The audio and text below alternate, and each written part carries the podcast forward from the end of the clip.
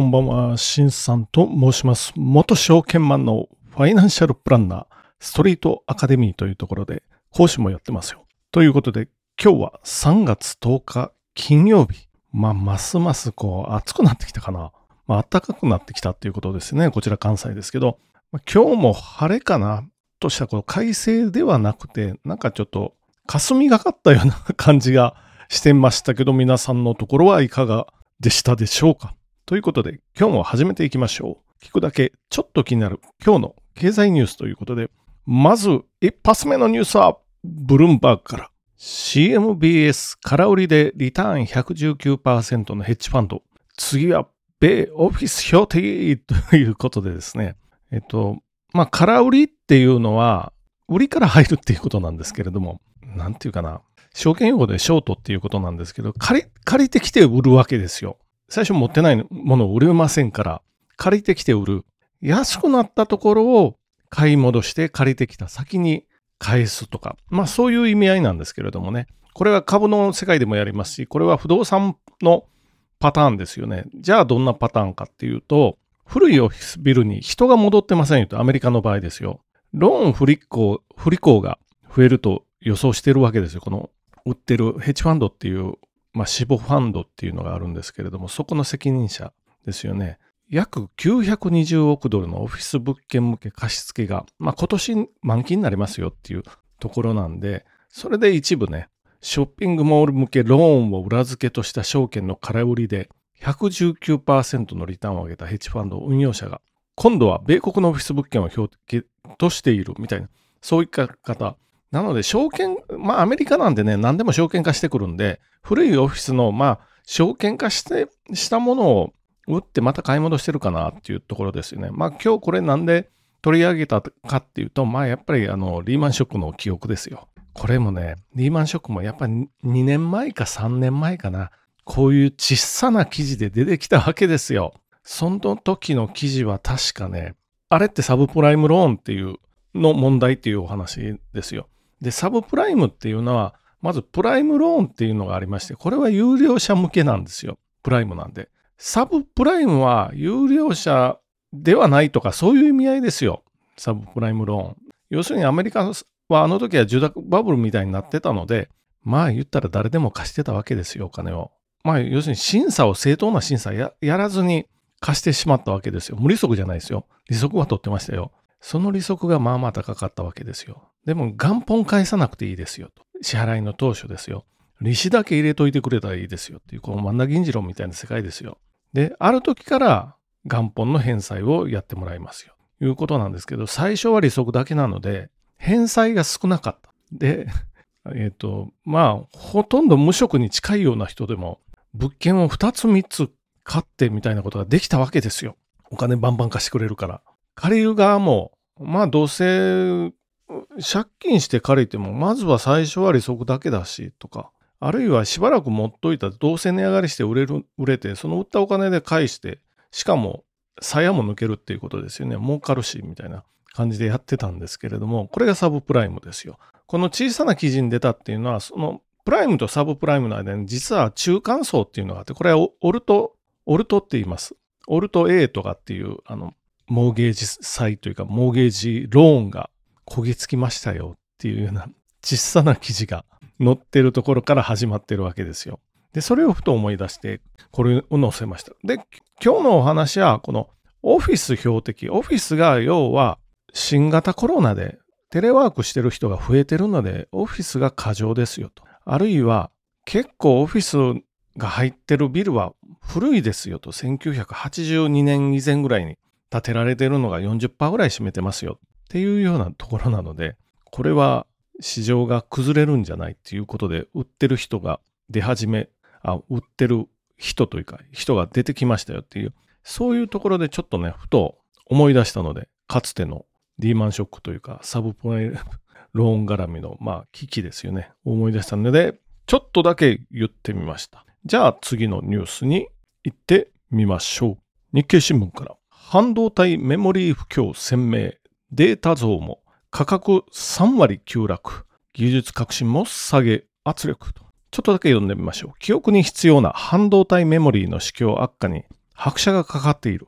韓国 SK ハイニックスなどメモリー大手各社は。2022年10月から12月期に相次ぎ赤字に転落した。スマートフォンの需要鈍化などで半導体在庫が積み上がり価格の押し下げ圧力が続いている右肩上がりにデータ量が増える中で半導体市場も安定成長を続けるとの見立てもあったが周期的な市況の悪化を克服できずにいる。ってまあこの、辺までにしておきましょうか。メモリーですよ。ありますよね。まあメモリが最近何でもないと何ギガバイトとかって入ってるじゃないですか。スマホも結構大きいですよ。今。128とかね。入ってますよね。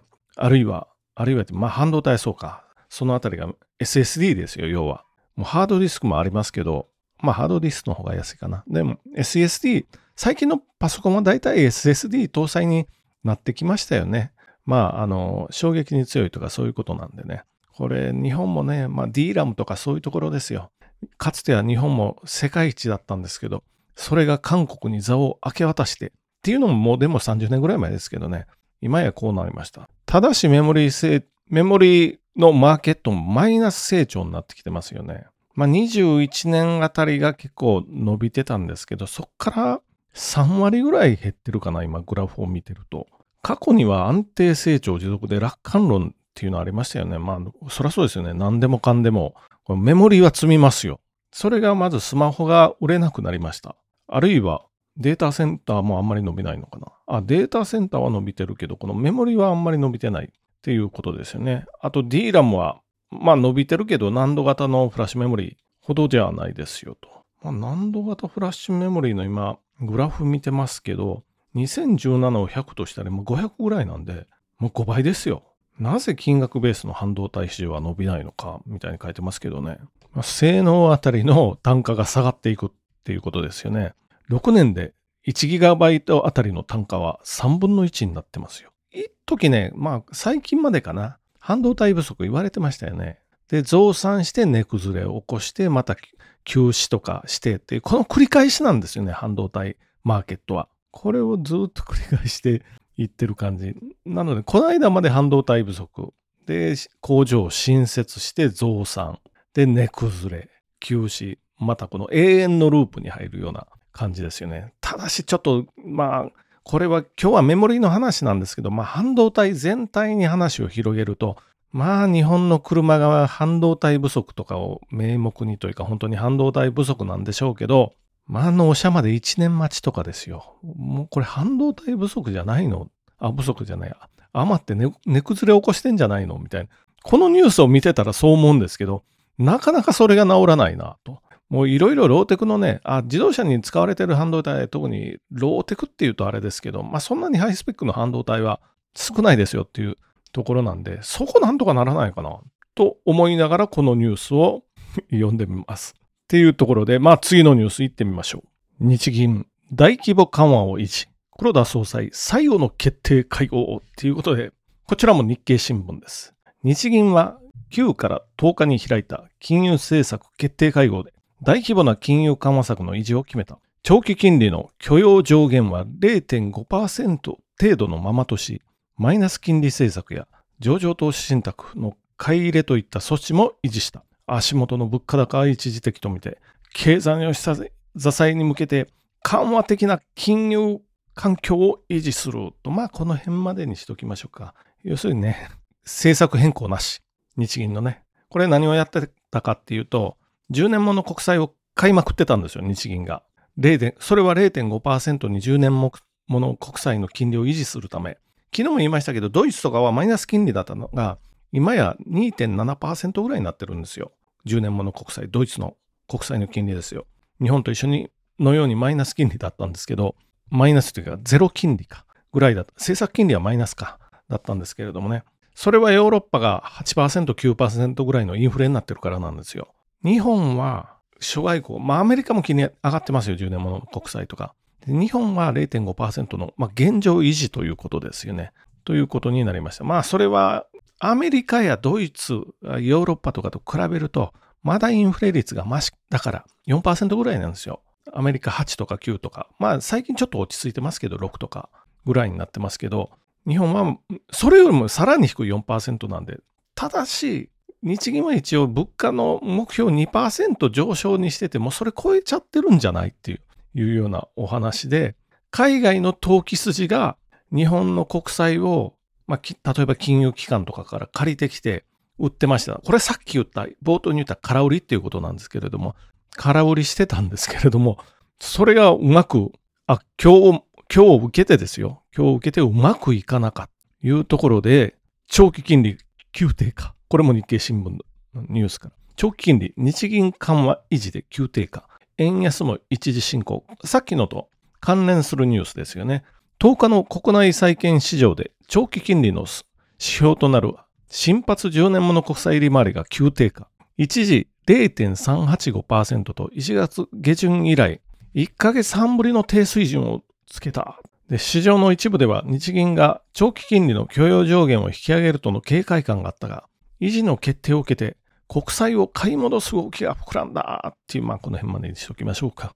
急低下ということは、国債価格が上がるということなんで、さっきのこれ空売りの考え方ですよ。で借りてきて売ってるので、ヘッジファンドの海外の投機筋というやつですよ。慌てて買い戻さないといけないんですよ。これは値上がりするということなんで、要するに投機筋は損失を被りましたっていう、そういうお話になりますよね。ただし、海外の為替市場で円がタイドルで大幅に下落ということです。一時1ドル136円90銭台をつける場面があったと。まあ、このアメリカとの金利差拡大ということで、まあ円安ですよね。ということになりました。まあ黒田総裁はこれで、一応もう任期の目処がついたという、4月かな、退任はね。で、次の総裁が民間出身の上田さんっていう方で、これは後始末結構大変になってくると思いますけどね、やるようなことになってきそうです。来そうですというか、まあ、やらないといけないと思います。まあ、とりあえずは現状維持ということでね、期待してというか、金利が上がるだろうと見越して、日本の国債を売ってた投機筋は損害を被ったと。結構大きな損害になったんじゃないかな。という具合です。ということで、今日もまとめに行ってみましょう。一つ目は、アメリカのオフィスが過剰だと見られて、これ空売り、ショートされてますよ。アメリカのオフィス需要が減って値崩れするというふうに見てる投機筋がありますよ。まあそれを見てちょっとリーマンショックの最初の頃を思い出しましたけどね。っていうお話が1点。2つ目は半導体、メモリーの半導体がちょっと値崩れ起こしてますよっていうのが2つ目。で、3つ目は日銀の金融緩和維持と長期金利の下落っていうことですね。ここでも投機筋がやられましたよっていうような3つのニュースでした。ということで皆さん今日もご清聴ありがとうございました。じゃあまた明日よろしくお願いします。